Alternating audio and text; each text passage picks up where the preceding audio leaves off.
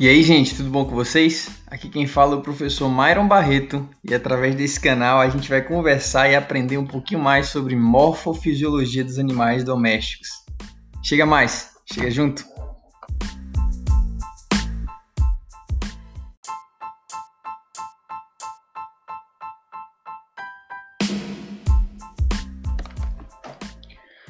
Bom, gente, vamos lá.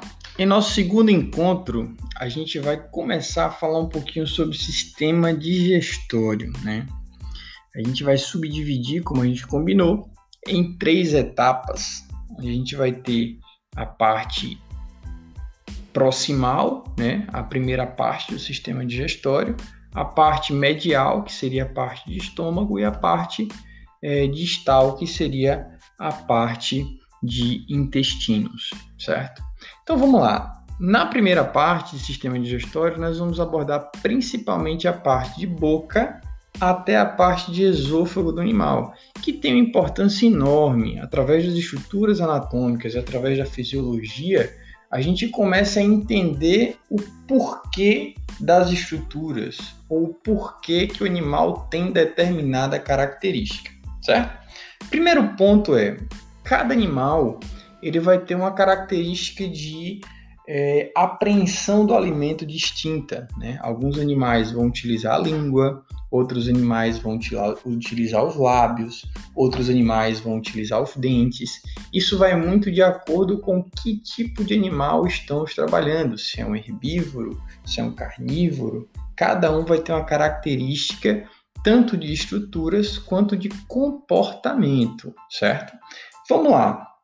Quando a gente chega para a parte inicial de boca, um dos pontos importantes é a gente observar as estruturas dentárias.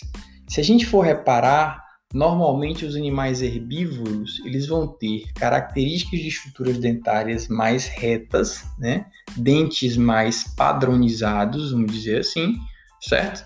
E nos carnívoros, dentes mais pontudos. Então, a estrutura dentária já me diz um pouco de qual é a característica alimentar do meu animal, certo? A partir daí, a gente vai ter outras estruturas que vão auxiliar e a gente vai discutir um pouquinho mais sobre elas em aula. Mas a gente vai ter, por exemplo, aí a língua, né? Onde ela vai ser constituída por diversas papilas, né? Algumas delas gustativas, mais exacerbada em determinados grupos de animais, e outras delas mecânicas, com o objetivo de proteger principalmente animais com característica de uma alimentação mais abrasiva, como por exemplo um bovino, que tem o costume de comer uma forragem, que consequentemente tem uma característica mais abrasiva do que uma carne, por exemplo, certo? Fora isso, a língua ela vai auxiliar no posicionamento do alimento dentro da boca. Primeiro ponto importante e função dentária é justamente a mastigação e triturar o alimento, com o objetivo de triturar o alimento. Quanto menor a partícula e quanto mais triturada, principalmente em determinados grupos, mais eficiente vai ser a digestão. Por quê? Porque a gente aumenta a superfície de contato da partícula com os agentes envolvidos no sistema gastrointestinal, certo? Fora isso, nós vamos ter a deglutição. A gente vai passar o alimento para determinada região, conhecida como faringe, que é uma região moderadora, onde a gente tem uma interrelação entre a parte respiratória e a parte digestória, tá? Que vão possuir algumas cartilagens né? Que vão ajudar ou auxiliar esse momento de levar o alimento para o local correto, que vai ser justamente o nosso esôfago, certo? Que através de determinadas contrações específicas vão levar este bolo alimentar até o estômago, certo? As contrações é, existentes no esôfago são conhecidas como contrações peristálticas, né?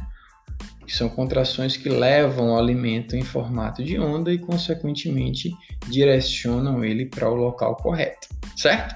Então, essa primeira parte nós vamos falar um pouquinho sobre essas estruturas e entender com um pouco mais de detalhes um pouco mais de profundidade sobre o seu funcionamento e sobre suas partes anatômicas, vamos dizer assim, tá bom? Espero que tenha dado para esclarecer um pouco e para situar a gente dentro do assunto e aguardo vocês já já para o nosso encontro. Valeu, gente. Forte abraço.